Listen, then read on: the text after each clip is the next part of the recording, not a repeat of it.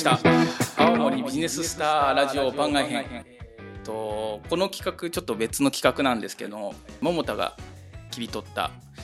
地域課題青森県の地域課題を全く別業種である社長にぶつけてどう解決するとかどんなふうに考えるみたいなのを聞いていくまだコーナー名もない企画でございます。ということで、うん、えー、と今引き続きえー、株式会社花形モータース代表取締役中田祐介さんに、えー、お話をお伺いしてるんですけれども、えー、中田社長、まあ、車屋さんですけれどもキッチンカーやいろんなことをやられてる中田社長が僕のちょっと切り取った地域課題をどう考えるのかみたいなのをちょっとお伺いしていけたらなと思います。ということで僕がちょっと今回切り取った、えー、地域課題というか、えー、あれなんですけど、うん、まああの東日報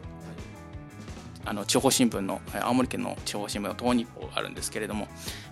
外ヶ浜の風呂、えー、平平舘風呂伏温泉のえーと、旅館なんですかね、えーと、を、えーと、もともとやっていた方がですね、えー、と次の事業を承継する方がいらっしゃらないということで、うん、別のむつ市の方が、うん、えーと、お上として宿をこう引き取ったというか事業を承継する。まあその血縁じゃない方が事業承継をするというような、えーとまあ、その温泉をもともと知ってたんですけどそういった温泉がなくなるっていうのを聞いて、うん、じゃああの全く別の門外漢なんですけれども、えーと、その温泉を事業承継しましたっていうような記事がございまして。うんうん。えー、これ2023年8月15日、えーとまあ、タイトルは「いいお湯なくしたくない」というようなところで事業承継の新しい全く別の方、まあ、さにお客さんなんですかね。お客さんだった方が、えーと顔なじみの常連客の方が、えー、事業承継をしたというようなケースがありまして、まあ、青森県、えー、まさに、えー、いろんなものがなくなってる、えー、あの後継ぎがいなくてなくなってるなっていうようなことがどんどん起こってきてると思うんですけれども、まあ、なんかこういった、まあ、結構課題、えーと、もともと伝統工芸だったりとかっていうようなこともたくさんあると思うんですけども、まあ、この地方のこの担い手不足、まあ、人口減少とかもあると思うんですけども、まあ中田社長どう考えるかとかもしこんなことしたらいいじゃねえかみたいなのをざっくばらんに我々でお話できたらなというふうに思っているんですけれども。青森の後継ぎ不足ってことですか、まあ、青森そうですね。青森の、はい、まあもはや青森だけとかじゃなくてもいいような感じはしますけど、うん、やっぱ地方においての後継ぎ不足かな後継ぎ不足とかっていうようなことでちょっと側面で、えーと考えられたらなというふうに思っているんですけれども。まあ、今この僕が聞き取った記事ではあの常連常連さんがもう引き継いじゃうと。いうようなケースですけれども、まあ、なんかそうなればいいんですけどそうじゃないところもたくさんあるんだろうなと思いつつどうなることが一番いいのか、まあ、解決策なんかそんなもんないんだと思うんですけどもなんか中田さん的にこんなこととかこういうことがあればもっとまあ事業承継する人が増えるとかっていうわけでもないとしてもこういう人が増えたらなんか長持ちするとかっていうようなこととかなんかどう考えます？なんかすごい無茶ぶりしてますけども。まあ、事業承継後継ぎ不足全体についてなんかどういうなんか感じられるところがあればですけど、ね、なんかなんか実感されることとかってありますか？今のお立場で。いやあのー、今その不老不死温泉もそうですし、うん、あのまあ、それからもうちょっといったウエスパ椿山とか。ところも、ね、やめちゃったしあとはあの弘前で言えばあの大源温泉の山のホテルとかも閉めちゃって本当にいい場所。温泉もですし、うん、ただやっぱりどうなのかな。やっぱあのこう温泉旅館って規模で言ったら維持するのが大変だと思うんで。ねなんかそれちょっともうちょっとこうちっちゃくできれば。うん確かにそうですね、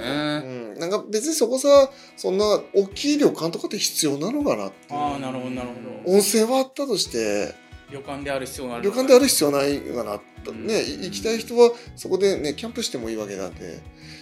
とか、うん、業態をちっちゃくしちゃってもいいのとか、えー、あの機能を限定しちゃうとかってことですか、えー、なんかむしろこうそのあるがままのなんかその自然をさ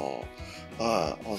なんか残しておきたいなっていうのはあれですよね。素晴らしいですね。なんかそのあの引き継いでやったっていうのは。私も正直その行ったことあるんですよ。うん。ロフシェットも泊まったことあるんですけども。本当こうあの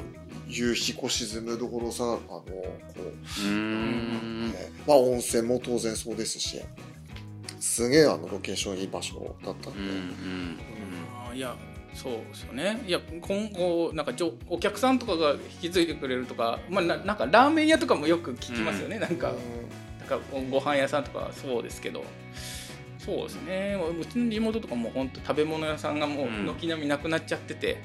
これを見てああちょっとこうやって飲食店が僕の地元の辺にはちょっともうだいぶ少なくなってる。んで、もう食べられるとこが45軒しかなくなってるので、まあ、このままいったらやっぱもう飲食店なくなってったら住む人もいなくなっていくなとかっていうのを感じると、まあ、危機感は感じてるんですけど。うん。あのー事業承継だとまあなんだろうな。引き渡したい方と受け取りたい方で分けるとその引き渡したい方がなんか承継するっていうことに対して恥ずかしさ感じている方がまだ結構いるっていうのを聞いてなんか業績悪いと思われちゃうとかなんかね他人に売り渡しちゃうって思われちゃうっていうのでなんかギリギリまで相談しない。で相談する頃にはなんかね引き継ぐ人を探す時間ないみたいな問題があるっていうのはたまに聞きますよね。はあなるほどな。なるほどなんかね市役所とか商工会議所とかが事業承継のセミナーとかしてもなんかそういう人来たかったりするんですよね。恥ずかしいから知られたくないとかっていうなんかミスマッチは。なるほどな。そういうこともあるのか。そうか。なるほど。表じゃ出づらいですね。って聞きますね。ち地銀さんとかはあの銀行さんとかは内々であそこそろそろなんか探す支援してあげた方がいいんじゃないみたいなことを思っててもなんかねうん。その人たちが動かない動かない気持ちにまあまあそうそう向けてくんないと何もできないですからね。難しい。なそうか。だからそういった意味で常連さんっていいですよね、うん。普段からそうん。のコミュニケーション取ってる方だし、ね。あの人に渡すならとかって思う。と、うん。まあだからもっとももっとあれだったらこのわかんないですけどやっぱもう なんですかねその商売もらうってなんかでかい気がしちゃうんですけどなんかこの、まあ、常連さんで結構あのなんていうんですかねあの感じてるうち、うん。あの実家が新聞屋さんで感じてるんですけど意外とそのまあ引退してから要は定年で引退した方って結構元気なんですよ、うん。なんかフランクにもう定年で引退したけどちょっとじゃあその商売手伝ってもいいよみたいな人が増えるのはなんか方法ないかなとかって思ったりしますけどね。うん。本当60歳今の60歳とか65歳ってめちゃめちゃ元気なんで、元気ですね、なんかもっとフランクにいややっぱその商売もらうっていうとすごいでかくなっちゃいますけど、うん。なんかじゃあじゃあ手伝うとかっていうところから、うん。あの お兄さんがなんうのおじいさんはちょっともう動かないからじゃあ君もちょっと続けてよっていうような感じになったりするとかっていう可能性ないのかなとかって思うんですけどね、うんどうどうしたらいいんだろうな。うん。そうですね。でも縮小するっていう観点ななくて結構宿もそうですけど、はい。た物があるとやっぱ引き継ぐ人も重荷に感じちゃいますよね、はあまだあと負債があったりしますから。あーなるほど。借金込みで引き継ぐってなるとやっぱ尻込みしちゃう人多いので、うん。ひ引き継ぎやすくする仕組みって確かにあってもいいのかなっていう気はうん。しますね、まあ、物件ちっちゃくすることってなかなかできできないですけど、負担を小さくするっていうのは制度的にはできるかもしれないですね。そうですよね。そうか。まあ。ま あ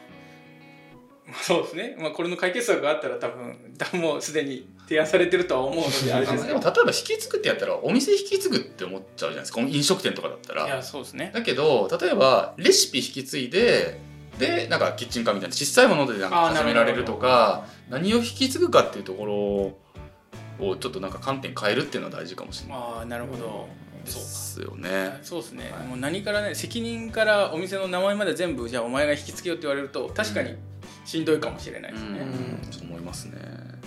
地域のその役割もじゃあ引き継いでくださいって言われると、はい。確かに。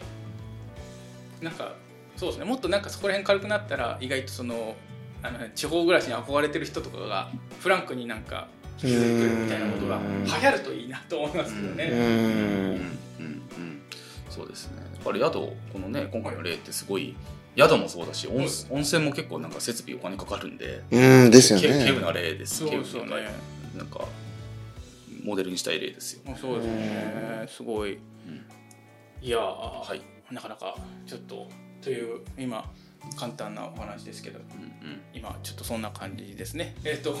ちょっと試験的ではありますがちょっとこんな話もしていけたらと思っておりました、すいません。ということでこういった話面白いなと思ってくれたらチャンネル登録高評価、えーこんな話してよっていうのがあったらコメントいただければ幸いです。以上青森ビジネススターラジオ番外編でした。ありがとうございました。ありがとうございました